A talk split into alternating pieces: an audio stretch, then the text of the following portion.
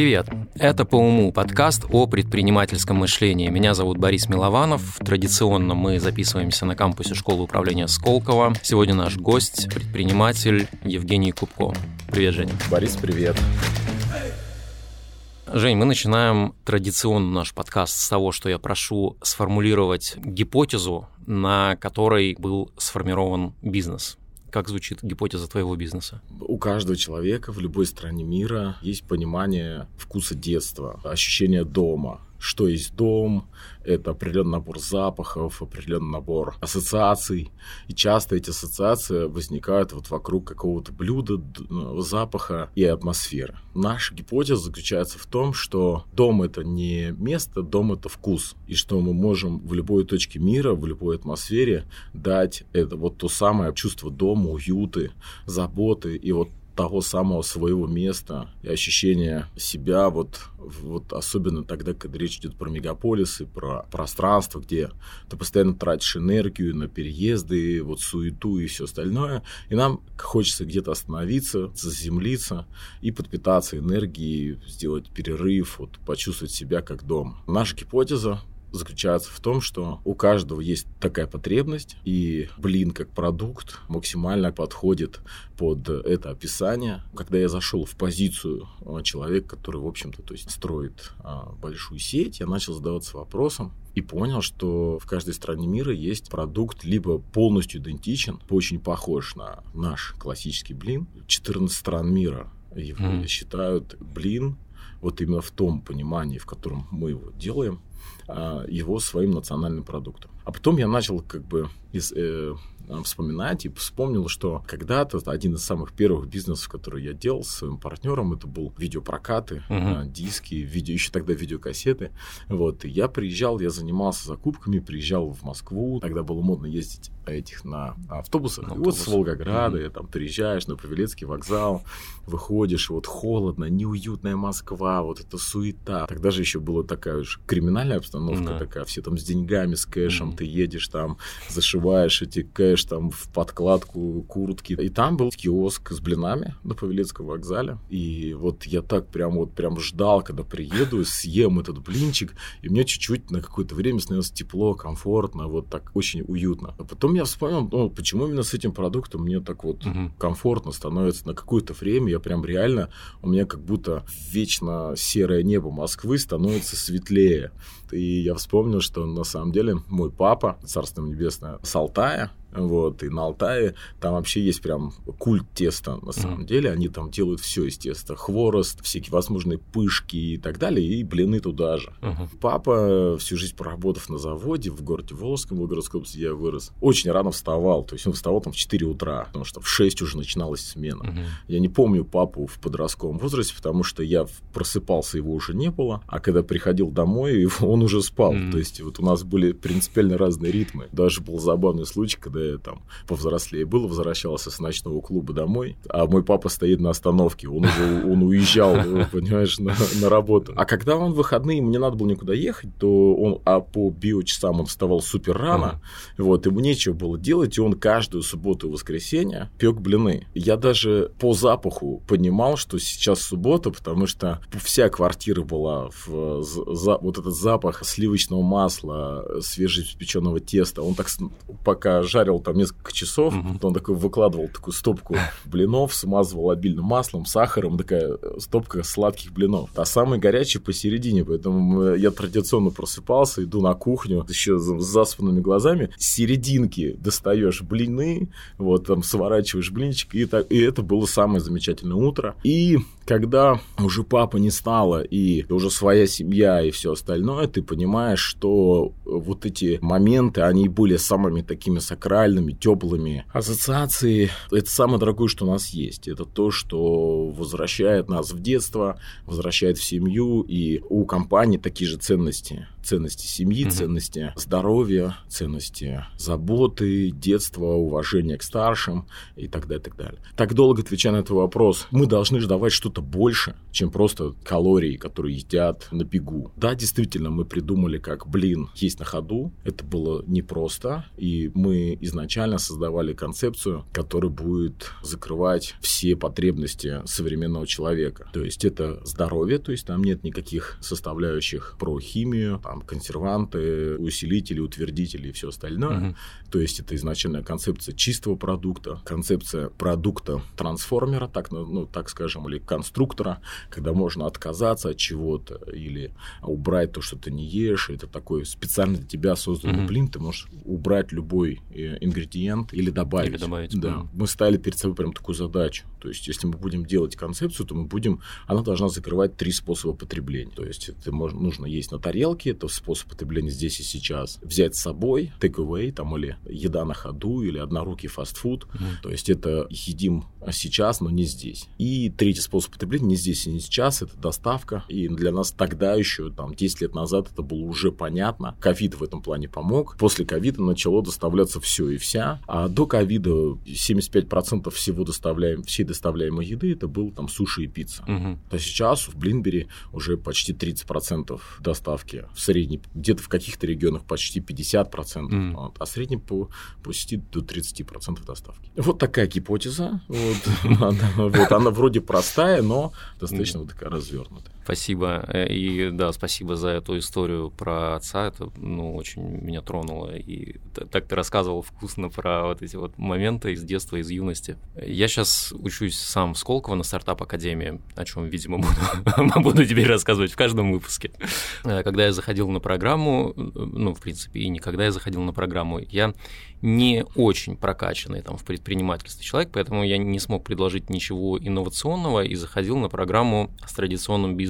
Естественно, ну, большинство людей там с опытом мне сказали, что это Красный океан, это, ну да, история, которая может сработать, но туда нужно будет приложить очень много усилий. Я каждый раз думаю, там вот когда про ресторанный бизнес заходит речь, ну уж краснее океана, по-моему, не придумать. Но каждый раз появляются какие-то новые там сети, новые концепции. У вас история с блинами, казалось бы, но даже это вы заходите уже на там, ну, по проторенной дорожке какой-то идете, и опять придумываете способ там отстройки какой-то, да. Что руководит человеком, когда он думает, ну сейчас я зайду на этот рынок, где уже ну, который и так уже переполнен, и чуть-чуть всех там подвину. Ну, смотри, ты же сказал про стартап-академию. Нужно сказать, что сама идея стартапа предполагает, что в тебя кто-то инвестирует, mm-hmm. или ты где-то как бы должен привлечь какой-то идеей вдохновляющей, чтобы вот там все ищут второй Uber, третий Airbnb, mm-hmm. там четвертый Snapchat и так далее, так далее, так далее. Mm-hmm. У меня сын учился на стартап-академии, mm-hmm. на старший вот Никита, и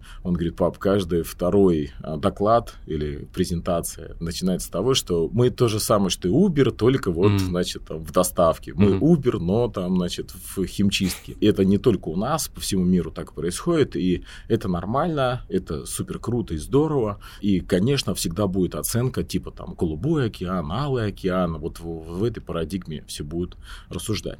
И при первом приближении действительно кажется, что все, что связано с едой, это такое, как бы, что начинают в файдайдинговых ресторанах, mm-hmm. до ресторанов до а, сервисов доставки, это просто там какой-то невероятный багровый океан. Но это да, это правда, это так и есть. Но мое мнение такое, если ты делаешь э, свое дело с любовью, вот что-то у тебя есть такое сакральное, то, что ты чувствуешь и понимаешь, mm-hmm. и то, что ты прожил и через себя пропускаешь, то тебе сразу становится понятно, что делать. Ты видишь то, что не видят другие другие. Если это тебе вот эту боль и какое-то чувство, а, иное другое сильное чувство, ты смог через себя пропустить, тебе сразу становится понятно, ну так делать не надо. Mm-hmm. То есть, а вот, а вот я, если бы я делал такой же продукт, я бы делал вот так. По большому счету, и получается, что кто-то посмотрел на привычные вещи немного по-другому, и вот он и получился дизрапт. То есть, о, нифига себе, как они до этого додумали. Это просто ему этого самому в жизни не хватало, mm-hmm. или он считал это несправедливым, например. Я когда слушал ребят с рынка, и это очень важно, слушать лидеров рынка, в каких-то моментах мне там резал слух. И одно из там первых несправедливых вещей, которые я там... Ну, вообще,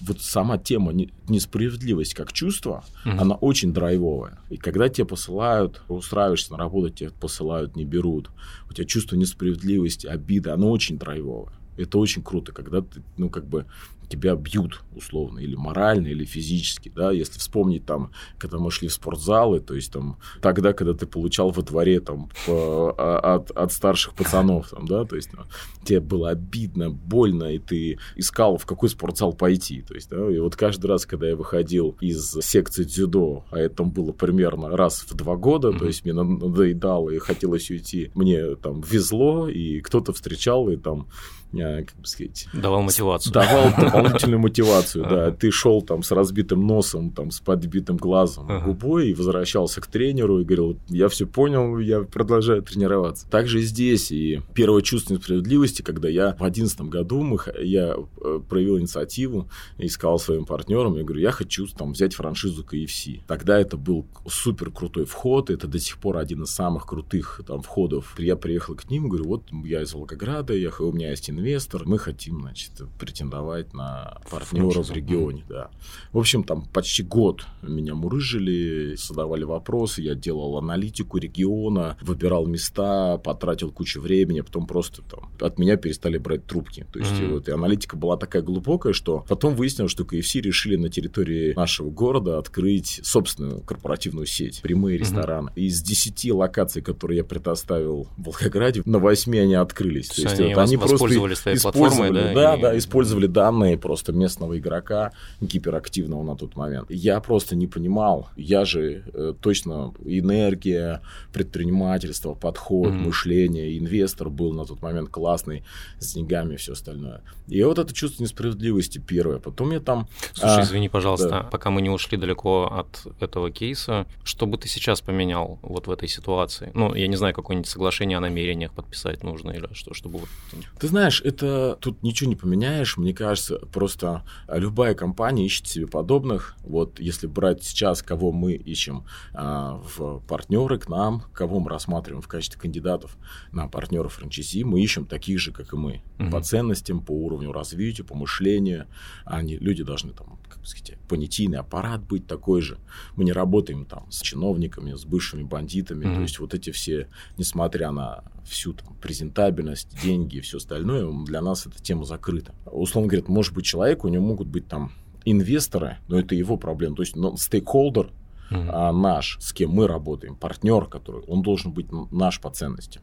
Что бы я поменял? Э, я считаю, что на тот момент KFC, Yum Brands искали себе подобных, и я просто не входил в их понимание, понимание партнера. Первое, а второе, сама политика компании такая, что по определению они супер крутые, вот пока вот ты как бы им нужен, они с тобой работают. То есть вот mm-hmm. это просто, мне кажется, ничего здесь поменять невозможно. То есть они тебя просто перестанут грузить, или то есть как только они не, не увидят полезности или, как бы сказать, там, пользы от тебя, то есть или какое-то преимущество. Мне кажется, это тут вопрос не в документах, а вопрос mm-hmm. в, в отношении изначально, в природе отношений есть ребята, которые ну, прям по-настоящему наши люди. Вот я не знаю, как это объяснить. Вот прям вот ты с ним разговариваешь. Вот сейчас вот у нас новый партнер с Красноярска. И там Татьяна, девушка-предприниматель. Ты разговариваешь первый раз, ее видишь, и через 10 минут ты понимаешь, и ловишься на мысли, слушай, такое ощущение, что она работает у меня в компании. Такое ощущение, что это ты уже с ней там с детства mm-hmm. общаешься. То есть это Красноярск, и, где Красноярск, там несколько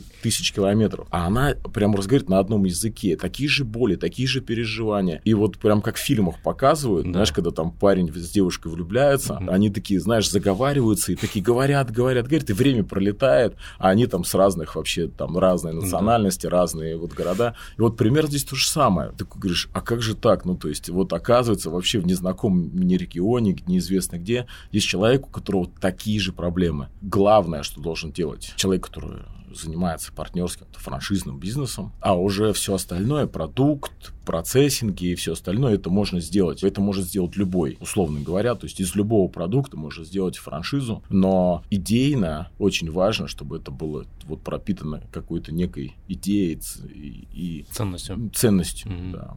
А ты обманывался когда-нибудь вот в своей очарованности, скажем, потенциальными партнерами? Я думаю, как и все. Я думаю, да. Я обманывался много раз. Кстати говоря, партнерами меньшей степени. И сотрудниками влюблялся в своих сотрудников прям и думал, что сейчас мы вместе mm-hmm. драйванем и вот и так далее. А это просто очень круто себя продавали люди. Mm-hmm. И обманывался пар- партнерами, не партнерами франчайзи, обманывался партнерами, которые там вместе делали бизнес. Обманывался близкими людьми, и каждый из этих людей оставлял определенные шрамы шрамы там на сердце, в душе и все остальное. Но это не значит, что все такие. То есть это вот, вот супер важно понимать, что черствее я от этого не стал. Идеальная тема, не обманываться, это вообще никого к себе не подпускать и не принимать никаких решений. Тогда ты точно там, ну, ты будешь стоять на месте и, э, и никуда не двигаться. То есть, Кстати, я часто думал о том, что вопрос доверия, он всегда такой немножечко авансом. То есть ты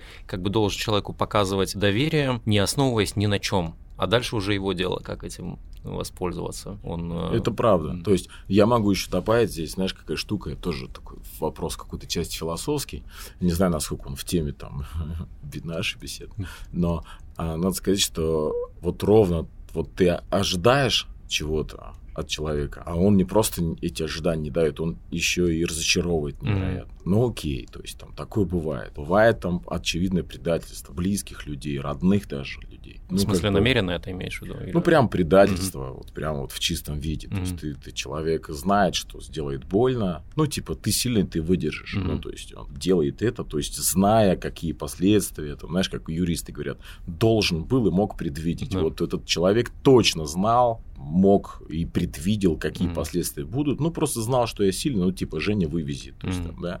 Но при этом, вот ровно как здесь происходит разочарование, так бывает, что каким-то образом я не, не замечал людей в команде, и ты от них ничего не ожидаешь, но когда происходит какой-то трендец в очередной раз, когда ты привык уже рассчитывать только на самого себя, и ты раз и понимаешь, что люди, которых ты, как бы сказать, э, не мог ожидать, они... Не делал по, ставку на них. Ты на них не делал ставку, они тебя вывозят просто. Угу. И молодые ребята, там, девочки, которые сидишь на нее смотришь, думаешь, слушай, откуда ты такая взялась вообще, знаешь? Такое ощущение, что это, знаешь, прям кто-то свыше тебе дал этого человека, угу. ты такой думаешь, офигеть. Даже боишься, как бы это сказать самому себе. Ага. Думаешь, офигеть. Чтобы вот не, это, не вспугнуть, да. Да, не спугнуть какое-то, знаешь, счастье. У меня там есть одна девочка, думаю, откуда ты взялась такая? Я считаю, что это вот какой-то путь, который надо пройти, и он преподносит невероятные сюрпризы. Надо сказать, что сейчас там вот костяк ребят вот именно такие вот это эмпирически возникшие люди, которые меняют позиции из одной в другую, растут изнутри. Мне кажется, залог успеха всех мировых компаний вот именно вокруг таких людей. Я, кстати, в какой-то момент сформулировал для себя, в чем одна из главных сложностей руководителя и в чем одновременно может быть его крутость. Это видеть талант тех людей, которые не умеют себя продавать. Это когда ты можешь его рассмотреть и потом правильно применить, вот это высший пилотаж вообще. Это правда, да. Разбираться в людях это вообще такая штука. С одной стороны, ты там разочаровываешься, когда люди выходят, через какое-то время понимаешь, думаешь, слушай, как круто то, что эта позиция освободилась, потому что на нее пришел человек, да. который там в два раза круче, просто в три раза. Мне казалось, что я умею в людях разбираться, но мне кажется, что я просто верю во все Вот я просто mm. верю в лучшее, вот всегда. Количество разочарований, у меня есть финансовый директор Слава Владимировна, которая постоянно она как, знаешь, как противовес. Я такой добрый-добрый за ага. все хорошее, а она такой некий пессимист. Приземляет. И да, так да, и всегда да. приземляет. Я говорю, да давайте там возьмем, все будет хорошо. Нет, все-таки мы документики все подпишем. Нет, мы все. И вот она меня, конечно, балансирует сильно, ага. но и иногда на нее злюсь. И, да вот вы всегда видите только вот надо вот верить. Ага. Она говорит, да, да, да, да, да, хорошо, хорошо, но все-таки я все-таки все документы подпишем, все сделаем и так далее. А потом она говорит, ну я же говорила, то есть, ну, ну, ага. ну, одно из главных правил, которое вот за последнее время было сформулировано в компании, это не навязывать свои цели. Нельзя тянуть людей за уши. Давать возможности, пожалуйста, но тянуть, натягивать на должность ни в коем случае. Как бывает, человек работал, условно, офис-менеджером, ты делаешь из нее или там, из него делаешь коммерческий отдел, там, менеджером по закупкам. И нормального закупщика не получил, и хорошего Ну, потому что ты сам потерял. себе что-то придумал ты про этого человека. Ты сам ее додумал, да, да. давай угу. у тебя получится. Она, она на доверии, на, на статусе это делает. А, а ей не, не очень не очень. Это все-таки угу. важно, иметь классного HR, И очень важно, чтобы HR был вот этот баланс человеколюбия и прагматизма, оценки человеческого ресурса. То есть тогда, когда у тебя есть возможность абстрагироваться от личности, отдавать объективную оценку. Надо сказать, что здесь вот э, моя первая программа, образовательная программа, программа практикум здесь в бизнес-школе Сколково, мне сильно в этом помогла, и мы положили в основу компании систему оценки сотрудников, оценки по психотипу, это то, что читает Татьяна Щербань, это mm-hmm. там диск и еще несколько техник, которые mm-hmm. дают возможность быстро и качественно оценивать э, базу. Диск, кстати, крутая штука, это, это как гороскоп читать.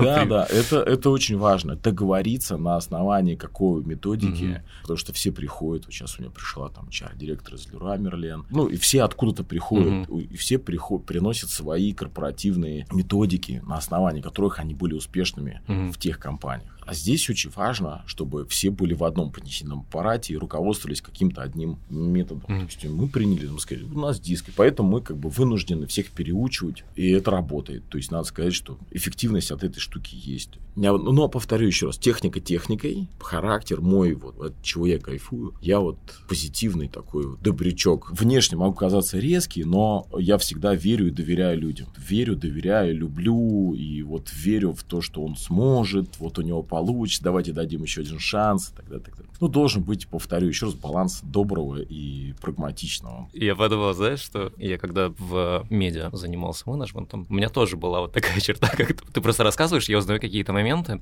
мне казалось, что я фильм про каждого снимаю из этих людей, понимаешь, мне хочется, чтобы, да, что я буду в них верить, у них получится, и потом это будет такая классная история, но это, к сожалению, не всегда срабатывает, так как ты это видишь.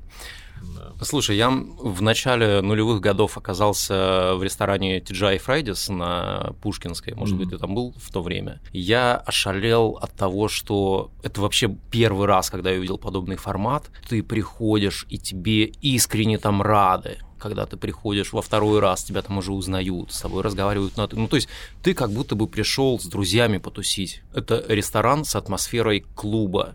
Я помню, был момент, когда мы сидели в компании, я что-то заскучал, ко мне подошел официант, говорит, давайте колы налью. Я говорю, не-не, ничего не надо. Он говорит, да не-не, я тебе бесплатно налью. Он говорит, мне там воды с сиропом вообще не жалко. И это было настолько, ну, классно по атмосфере. Я думал, блин, надо же. И Фрайдис тогда уже был сетью, и я помню, что я пришел во Фрайдис на Новослободской в другой ресторан, и это было какое-то тотальное разочарование, потому что это было просто настолько противоположностью того, что я видел на Пушкинской, какие-то сонные работники, которые прям испытывали глубокую досаду от того, что, значит, я пришел, и им нужно э, что-то для меня делать. И мне кажется, что в сетевой истории всегда есть риск того, что твои заведения будут отличаться там, ну, понятно, если не по рецептуре, то вот по атмосфере, ну вот по какой-то химии. Как работать с такими штуками? Вы так по порядку. То есть mm-hmm. Fridays это вообще мировой бестселлер. И вот когда мы говорим вот про Багровый океан, да. Галый океан, надо сказать, что вот такие дизрапты, как то, что сделали Fridays, что они сделали? Они сделали самую большую сеть в мире стейбл сервисом. Раз. Они сделали самую большую сеть в мире, где дифференцирующая идея, там же нет продукта. Угу. То есть там продукт это пиво и фритюрное масло, да, как мы привыкли говорить. Да. То есть у них там все на фритюре, это сверхвысокая маржа, но при этом огромное количество каких-то фишечек, огромное количество каких-то вот, то есть они начали продавать эмоцию. Угу. Это первая, самая большая сеть, и ты прав, что выдержать продукт в сетевом формате, как это делает Макдональдс, там 40 тысяч ресторанов во всем мире, самый большой мировой игрок по выручке mm-hmm. в мире, узнаваемый продукт во всем мире, вкус, э, вкус кофе, вкус бургера и так далее, так далее. Да, примитивное меню, ну, в смысле упрощенное меню, mm-hmm. там, то есть на самом деле при всей простоте оно сверхсложное. То есть процессы выходят на первое место. С точки зрения процессинга, это боги просто. Процессинга не только приготовление блюд, mm-hmm. это управление, это IT, это маркетинг мирового уровня. Еще раз говорю, при кажущейся простоте не должно быть иллюзий, что это легко сделать. Как принято говорить тоже, у каждого успешного ресторатора есть на заднем дворе его дома есть там кладбище, или его компании есть кладбище подражателей, которые хотят стать вторым Макдональдсом, mm-hmm. вторым KFC, третьим там Сабвеем, там, пятым Блинбери и так далее, mm-hmm. так далее, так далее. И у меня даже были случаи, там, даже мы, абсолютно маленькая сеть, 200 точек, понятно, что мы просто дети по сравнению с Маком и вообще с другими компаниями. Но даже мне, он говорит, я обанкротился из-за тебя. То есть мне прям был звонок, в Волгограде. Это я... франчайзи? Нет, нет, это люди, которые пытались подражать. Mm. То есть мы видели, как вы работаете, mm мы, мы видели, как у вас там получается. Я начал делать то же самое. Ну, то есть ты там молодой парень, там, делаешь, и вот мы начали делать то же самое. Это не то, что претензия, это про какую-то эмоция, сказанная в моем направлении. И я понимал, что ему нужно было кому-то это сказать. Он говорит, я просто видел, как у вас там все прет. Кажется же, что все хорошо. Да. Когда ты там открываешь по 2-3 точки в месяц и начинаешь об этом говорить, и это заметно. Мне там. кажется, вообще ресторанная сфера, она в этом плане одна из самых таких обманчивых. Потому Очень, что это очень все обманет, это mm. абсолютно точно. Мы просто уже с кем-то обсуждали, что всегда, если речь о бизнесе, то вот либо ресторан, либо парикмахерская, там салон красоты, потому что это то, что у тебя всегда перед глазами, и тебе кажется, что ты и у тебя все постоянное это знаешь, касание, да, да mm-hmm. постоянное касание. И вот теперь, э, к, возвращаясь к Фрайдесу, там, это уникальный определенный дизрапт, они сделали невероятное, и тут всегда баланс. Вот чем больше у тебя удивления было на Пушкинской, mm-hmm. тем больше шансов, что будет разочарование там где-то в другом месте это очень сложно. Масштабировать эмоцию невероятно сложно. То есть я считаю, что номер один в мире, это, конечно, продвинулся Starbucks, и они эмоцию научились масштабировать через... Ну, во-первых, эмоция же это не только в людях. Ты сейчас привел пример людей, а люди это самое сложное, как известно. То есть мы эмоциональные существа, мы, у нас бывает настроение плохое, хорошее, здоровье про, хорошее, не очень, и так далее, и так далее. Неправильно подобрали, неправильно обучили, неправильно мотивировали, что-то там как-то нагрубили и все. И ты сразу mm-hmm. это чувствуешь. То есть, э, если сотрудник недолюблен, недообучен или там неправильно подобран, это сразу видит гость. Сразу. Поэтому есть огромное количество эмоциональных моментов, которые они сделали супер круто. Это и детали интерьера, это и подача, само меню, и акции, которые они делают, и вот эти все элементы, значки, приветствия, все остальное, речевые модули, вот эти вот фишечки, там, налить бесплатно, угостить, там, за мой счет записать, там, якобы они записывали, помню, была такая фишка, как вот в, в кафе у дома, запишу тебе там да, это, да, да, да. вот, и колокол, так далее. вот этот, когда да, чаевые. колокол mm-hmm. там, когда дали чаевые, и все остальное, это набор эмоциональных элементов, которые делают эффект вау. Они сделали на этом акцент, это понятно, конечно, хайпанули, драйванули и рванули весь рынок. Вот, пожалуйста, то есть один из примеров вот этого дизрапта, mm-hmm. который там, казалось бы, зашли там, в простейший продукт, там, ну вот и качество открытий, и где они открываются, когда там, надо сказать, что у меня уже давно такое вот гостевое разочарование, у меня уже потом профессиональное исследование этой концепции. Но вот когда мы с ребятами, со сколковскими ребятами вылетали после очередной горы из Аргентины, мы все одновременно выбрали в аэропорту Буэнос-Айреса именно Фрайдес, потому что нам хотелось каких-то эмоций, какой-то теплоты и все остальное. Да забурились там и тоже раз там в год ты все равно вспоминаешь вот эти все свои эмоции, mm-hmm. юношеские всякие вот эти касания этого бренда и так далее. А почему вот у Starbucks сработало, а у двух ресторанов Fridays, ну, я не, не говорю там за всю сеть, я не был во всей сети, но на примере двух ресторанов это две противоположности просто в эмоциональном плане. Ну, повторю еще раз, потому что Starbucks — это самая эмоциональная концепция из мировых гигантов, mm. и очевидно, что набор эмоций, вернее, эмоций, которые они передают через определенные точки контактов, они людей используют в последнюю очередь. То есть акцент на человека, его обученность, точность, чистоту, представленность, там, взаимодействие и так далее. То есть вот эти суперавтоматы, термопланы, которые стоят у Starbucks, известная история, что бариста там ничего не делает, от него ничего не зависит. Это просто автоматическая кофемашина с выносным капучинизатором. То есть у него нет вариаций сделать плохо. Это надо умудриться сделать mm-hmm. продукт плохо. Там супер пережаренное зерно. То есть у человека задача не готовить, а сервис. Фактически у него там да, сервисная история – это имитация деятельности бариста. Mm. Условно говоря, там у Мак-кафе на полном рожке больше человека внутри напитка, чем у Starbucks. Mm. При этом они умело это позиционируют. Mm-hmm. Супер круто. Они даже увеличивали звук при настройках кофемашин. Они звук от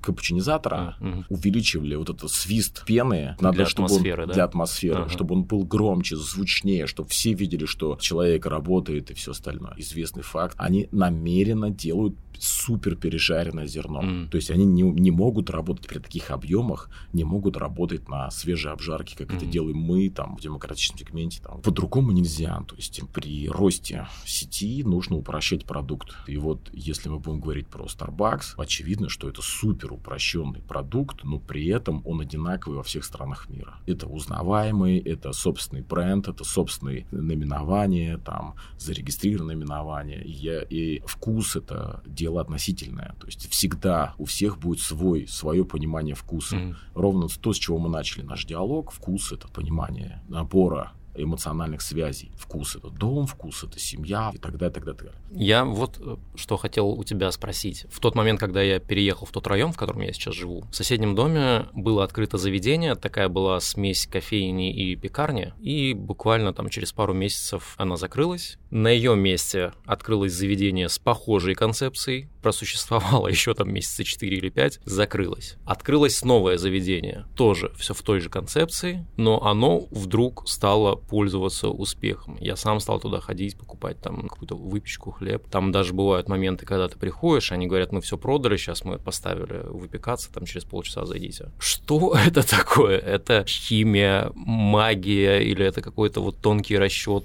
Почему вот у двух предыдущих не сработало? Та же самая концепция у этих сработала. Ну, когда ты говоришь та же самая концепция, ты подразумеваешь продукт. То есть пекарня, пекарня. Пекарня – это не концепция. На самом деле концепция – это не просто продуктовое предложение. Иначе бы тут уже было бы 300 Макдональдсов, 5000 KFC и все mm-hmm. остальное. Сделать бургер, как у Макдональдса, никаких проблем нет. Вообще никаких. Я думаю, тяжело будет найти человека, который будет говорить о том, что Макдональдс – это лучший бургер в мире, который он ел. Starbucks – это лучший кофе в его жизни жизни, которую он пил. Ну, то есть таких практически людей не бывает. Концепция это сильно больше, чем продукт. То есть продукт всегда там уходит на второй, на третий, к сожалению, на пятый план. И тут очень важно, что уже тот же Макдональдс сформировал уже несколько поколений а, людей, которые воспринимают вот этот вкус как ну, некий стандарт, как mm-hmm. должное. А если уйти в вопросы, то пятая часть клиентов Макдональдс будет говорить о том, что я ем Макдональдс всегда за пределами территории своего обитания. Mm-hmm. Я вспоминаю себя, мы прилетаем в командировку в Китай, и ты э, ешь в Макдональдсах и КФС. Ты просто не понимаешь другие mm-hmm. концы, то есть ты не хочешь быть, вникать. быть разочарованным. Угу. Ты не хочешь вникать, ты не понимаешь, чем у них там разница, ты не понимаешь там, как написано это меню, что они готовят там и так далее, так далее. И у тебя доверие просто там к тому, к, к чему-то знакомому. В Волгограде я не, ну, я там в Москве, в Волгограде и в других городах, но я, я не ем Макдональдс. Ну, мне наоборот хочется экспериментировать, олдскульные какие-то кафешечки, кофейнки какие-то атмосферные. Туда вот хочется зайти, попробовать все остальное. Также здесь продукт это не концепция. Угу. Первое. Второе, нужно понимать, а, за счет чего ребята сработали. То есть вообще, на самом деле, открываться после кого-то, это еще с таким же продуктом, это как бы хуже всегда, mm-hmm. чем открыться в чистом поле, условно, mm-hmm. там, с, с чистого листа. Mm-hmm. Потому что продукт-бренд всегда будет ассоциативный ряд. Mm-hmm. То есть либо открываться супер мощным брендом, то есть у нас есть в Волгограде, то у нас в Волгограде самое сильное знание бренда, у нас там больше 40 блинных там, на миллионный город, это очень высокая плотность. Может быть, отвечая на твой вопрос, может быть, что та концепция, которая открылась, это не просто знание бренда выше. Угу. Первое. Второе, может быть просто запас прочности выше. То есть это умело. Там огромное количество может быть вопросов, ну, как их, слагаемых. А, от, слагаемых. Например, там, как правильно работать со структурой потребления. То есть э, спальник очень сложен с точки зрения структуры потребления. То есть, условно говоря, там в будние дни а в, с 8 там, или с 7 до 9 все уехали, угу. а с 6 до 8 все вернулись. Угу. А там же у пекарни нужно вовремя испечь, чтобы это было вот горячее, чтобы чтобы не, не э, осталось, не продали к трем часам дня, оно уже твердое, невкусное, надо списать и так далее, и так далее. Поэтому с точки зрения там работы со структурой потребления, с часами потребления, с аудиторией, ответов может быть просто миллион. Но я думаю, что не зная точного ответа, не, нельзя сказать точный ответ. Я думаю, что это скорее всего знание бренда. То есть обычно доверяют конкурентным окружениям, может быть, и все остальное. Ну, у нас целый ряд таких примеров, когда там мы заходим в гиблое место. То есть прям есть список гиблых мест, и вот местные там ребята, там коллеги из ресторанного бизнеса говорят, Жень, ты сумасшедший. Ну, то есть я прям крутит у виска и говорит, ну здесь, ну это, это левое место. Открываем и из 50 квадратных метров собираем там какие-то 2 миллиона выручки. Я как раз хотел задать вопрос по поводу таких мест. Я в Москве знаю два таких. Ну, их наверняка больше. Но вот ты смотришь, вроде район хороший, проходимость шикарная. Но вот каждые полгода открывается новый ресторан разного формата. Не выдерживает, закрывается. Открывается новый, та же участь. Открывается новый, та же участь. Как это объяснить вообще? Повторю, слагаемых много, может быть. Есть такие места, которые они прям супер видные, угу. супер классные, но они такие вот пролетные, знаешь, вот туда вот не хочется. Вот есть вот там, а, знаешь, такая вот там Белая площадь, такой, знаешь, островок уюта, спокойствия и какого-то лаунжа в центре бурлящей Москвы, mm понимаешь? Вот. А есть э, какая-нибудь там, вот помнишь, может быть, был ресторан «Золотой», например, в свое время напротив, э, на Кутузе, который напротив гостиницы «Украина». Mm. Тоже супер место, ты там по несколько раз в день его мимо проезжаешь, но какое-то неуютное, вот какое-то вот... Не Вообще тянет. все, что касается, касательно а, вот файдайнинговых ресторанов и как бы ресторанов полного цикла, очень важно еще там место, понимание вот кода, концепция, код, аудитория и место. Вот должно все совпасть. И было бы все так просто, ну, не было бы, ты, еще раз говорю, кладбище рестораторов. Бывает концепция классная, продукт классный, шеф классный, но не попадание с места. И это не только там, условно, новички бизнеса. То есть у каждого топового игрока, там, Новиков, Зарьков, там, Васильчуки. У каждого спросил, у каждого будет там фейлы стоимостью там миллион долларов плюс. Я не знаю ни одного успешного ресторатора, который не имеет фейлов. Я больше скажу, обычно сильные концепции и мощные ресторанные группы возникают только после анализа ошибок. То есть вот так вот открылось и все полетело, но большая редкость. То есть я таких просто не знаю физически. Слушай, я рос в маленьком городе, там население всего 100 тысяч человек, и у нас никогда не было ни одной сети вообще в принципе. То есть ни ритейла, ни там ни одежной, ни тем более ресторанной. До тех пор, пока не зашел магнит. Я помню, открылся первый супермаркет магнит, и мы туда ходили просто на экскурсию, да. просто смотреть этот формат. Уже позднее, когда я анализировал эту ситуацию, я подумал, что как круто, там, где все видели риск, они увидели крутую возможность. Я помню, что в этот магнит приезжали из других районов люди, потому что они, им было кайф в этом формате. Ну, что они не могли купить там тот же чай там или вафли у себя на районе? Могли. Но Скорее им... всего, еще и по такой же цене, может быть, даже дешевле. Да, но им важно было да. вот эти впечатления, и в итоге это дало очень крутой эффект для магнита. То есть они стали, ну, там, вот таким центром притяжения, вот именно в ритейле в нашем городе. Ты как человек, который ведет экспансию через регионы, можешь объяснить, как они рассуждали, их логику в тот момент? Почему они не мыслили так, как другие? Что они там увидели? Ну, на самом деле, никакого риска там у них нет. Это выверенная стратегия. Я думаю, что каждая компания должна руководствоваться пониманием, что ожидает клиент. То есть у нас в компании, например, есть ну, формула счастья клиента. И мы прописали, что счастье — это когда реальность минус ожидание. То есть, условно говоря, я ожидаю просто прийти и купить там кофе или блин. Я прихожу и попадаю, вау, атмосфера, музыка. Я, ну, думал, что это просто кафе. Дай-ка зайду посмотрю. Написано блинбери. Ну, то есть, очевидно, что внутри продают блины. Ну, для особо одаренных мы еще подпишем, что там самые вкусные блины в городе, например. И он такой, ну, попробуй, слушай. Раз, и он покупает, он ожидает просто купить блин. То есть, какая картинка в голове? Блин на тарелке. Раз он видит, а тут блин в коробке с собой. Mm. А коробка модная, желтая, яркая, современная, там качественный пергамент. И он, он, конечно, не может дать техническую оценку. Пергамент, милированный, пищевой, твердый, отрывная лента. Он, он просто Но он видит, оценивает свои эмоции. Он оценит mm. свои эмоции. Он видит, что это что-то там нифига себе, это там не хуже, чем Макдональдс, понимаешь? Mm. Для него это особенно, если какой-то небольшой город. Знаешь, когда мы изучаем же эту всю штуку, mm-hmm. какими словами про нас говорят? Вот что, как вот они оценивают? Когда мы э, делаем опросники, они говорят, не, ну это сразу видно, московская сетка зашла. То есть это, это москвичи, ну сразу видно, что это... Ну, то есть москвичи, некие какие-то иллюзорные москвичи, это как бы другими словами, как вот Макдональдс сделал фурор, когда зашел в, в Россию. То есть это же не, не бургеры шли есть, как вот э, твои земляки а, в маленьком городе магнит. Это прикоснуться к чему-то большому. Да. Угу. То есть хлеб такой же, там, все то же самое, там, да, только там вот а, за углом бабмаш продает, там, да, а здесь вот магнит, там, здесь вау, ты возьмешь тележку. Да, да. тележку, там, что-то модное, припарковаться там и так далее, и так далее. То есть как это в фильме. светлая музыка, да, да, да, да. То есть ты же представляешь, там, да, в Starbucks там ходят не потому, что кофе попить, а хочется соприкоснуться с чем-то. Свобода, демократия, я не знаю, чего-то там, общность какая-то, вот модность и все остальное. Таким образом, когда реальность выше ожидания, не намного, прям чуть-чуть, но выше, это вот, вот счастье клиента. Он просто пришел там купить зашел купить там чашку кофе. То есть впечатления а всегда ему... побеждают продукт. Безусловно. А как сопроводить, как вот сделать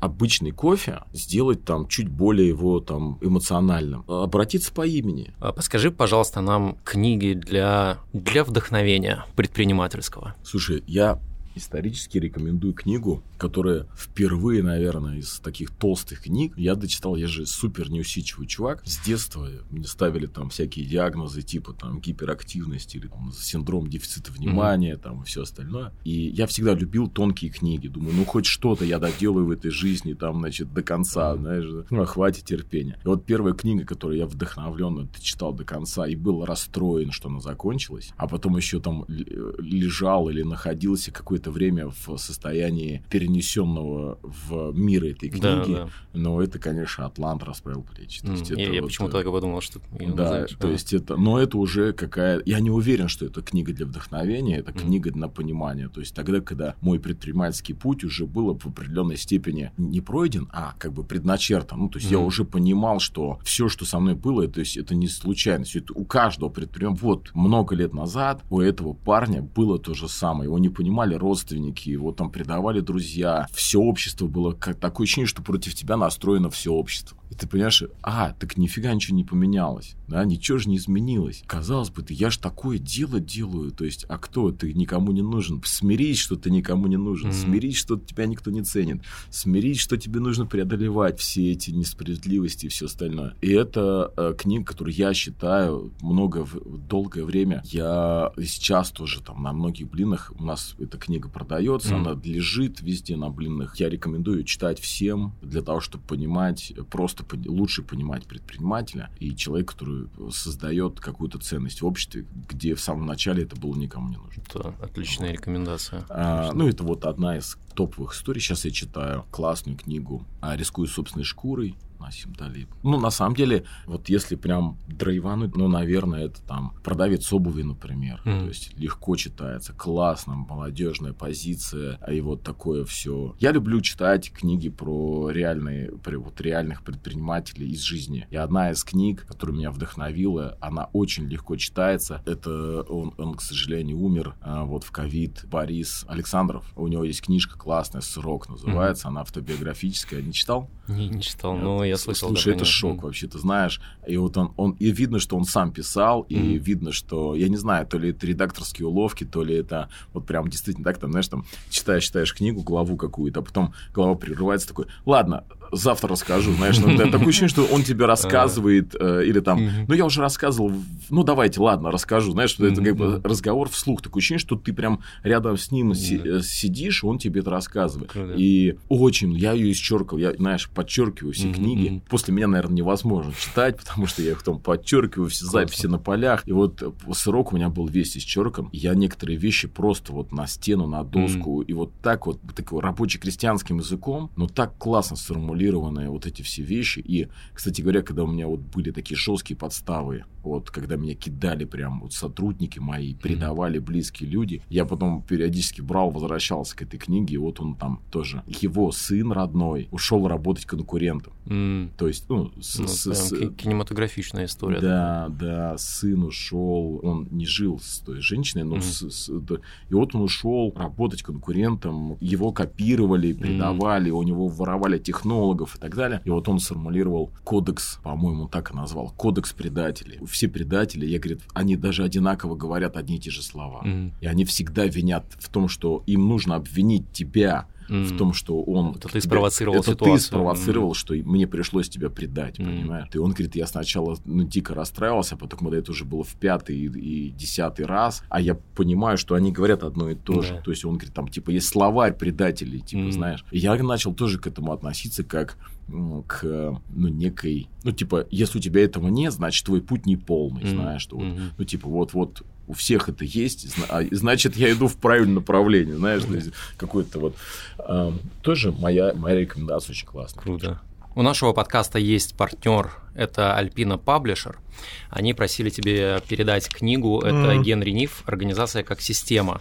Угу. Держи. Отлично, спасибо. Это книга, которая популярным языком рассказывает об учении Эдвардса Деминга. Его считают отцом японского экономического чуда. Эту книгу можно заказать на сайте alpinabook.ru. Рубрика имени Лили Сафиной. Привет! Добро пожаловать в игру «Монополия» за 90 секунд. Задача – объединить два предмета, явления или сферы деятельности в бизнес-идею, стартап, дело жизни. Главное, чтобы это новое могло бы приносить вам прибыль в будущем. Сегодня объединяем оконные рамы и пуговицы. Время – 90 секунд. Ограничения. Бизнес не должен быть связан с прямой продажей. Удачи! Время пошло первое, что приходит в голову, что пуговицы это же не только функция, а это могут быть там пуговицы, запонки или какие-то еще штуки. Mm-hmm. То есть э, и ровно так же, как а, продают дорогие автомобили и к ним продают аксессуары, а, подчеркивая определенный статус или материалы, которые используются в отделке тех или иных элементов, то здесь было бы круто, мне кажется, предлагать и усиливать продажи тогда, когда, ну, то есть рассказывать о материале, потому что очевидно, что рама то есть э, оконная рама это часть элемента дома, сам заметная часть, скорее всего. Окна, это как картина, это как как можно продать до дорого оконной рамы. Это сказать, что окно это картина, а рама это а, как это называется багет, да, или как это. То есть условно говоря, там это обрамление чего-то mm-hmm. чего-то невероятного. То есть вот вот вид из окна это твоя картина, которая меняется, mm-hmm. и это только твоя картина, это вот, вот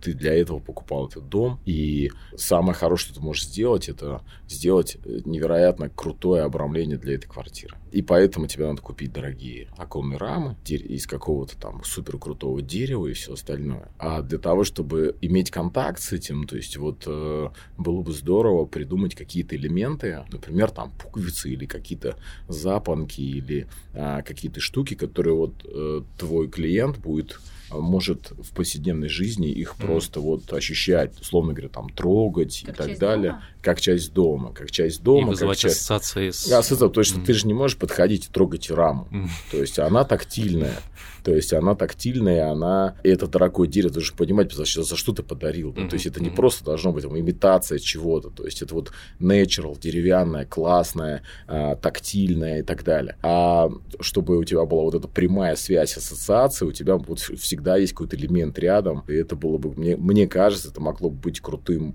таким элементом продаж, маркетинговой идеей, связью между домом и твоей повседневной Круто, что у нас окружении. Все ассоциации это... сегодня к дому отсылают. Так Вообще иначе. дом, ну, это самое главное, все, все, что нас окружает. То есть, э, это дом, это все, что вокруг дома, это то, что питает энергией нас, питает энергией место, воспоминания и все остальное. Игра состоялась. Это продано? Как продано, как ну, это зачет был. чуть больше времени, но идея а, да? не очень. Мне тоже нравится, да, вот эта вот идея ассоциации с собственным видом из окна, ага. когда ты да, смотришь. Финальный вопрос. Да. Предпринимателями рождаются или становятся? Убежден, что становятся есть определенные предпосылки, шустрые, энергичные, там, аналитический ум э, и так далее, предпосылки 100% есть, но я убежден абсолютно точно, что на человека оказывает главное, на его будущее оказывает влияние его окружения. Его окружение сложности, с чем он сталкивался, или там, позитивные какие-то образы будущего, вот куда надо идти, а куда не надо и так далее. То есть предпосылки быть сильным, талантливым, лидерским, они есть. То есть ну, он может быть лидером в криминальной среде или там в правоохранительной среде. Вот какое будет окружение, туда он, и там он реализуется как лидер. То, что лидерские качества закладываются с детства, с рождения, это факт. То, что определенные черты характера тоже там с рождения закладываются. Но вот станет он предпринимателем или там гениальным футболистом или гениальным там, я не знаю, там, лесорубом, например, вот, или рыбаком, то есть он вырастет, ребенок, в среде, где янтарь моют, или золото моют, или там рыбу ловят. Там, mm-hmm. да? И он будет там этим рыболовом, лучшим рыболовом там у него будет самая классная рыбо рыболовецкая бригада и тогда, тогда. Ну вот, в общем, я считаю, что на будущее человека влияет те образы, которые вокруг него возникают те образы будущего, которые формируются вокруг него под воздействием тех или иных людей. Поэтому почему важно окружение, почему важно говорить о предпринимательстве, почему важно создавать пространство, потому что именно в этом в этих пространствах под воздействием этих сообществ, окружения, я не знаю, культурных каких-то разговоров, культурных прошивок, книги, которые обсуждаются, книги, которые читаются, фильмы, которые смотрятся. И все это влияет на а, тот селекционный процент предпринимателей, которые в, в итоге там люди, люди, которые становятся предпринимателями. Есть большое общество, которое там не понимает, э, живет по определенным там стереотипам, э, делает. А есть люди, которые там пытаются создавать ценность, где ее вчера не было.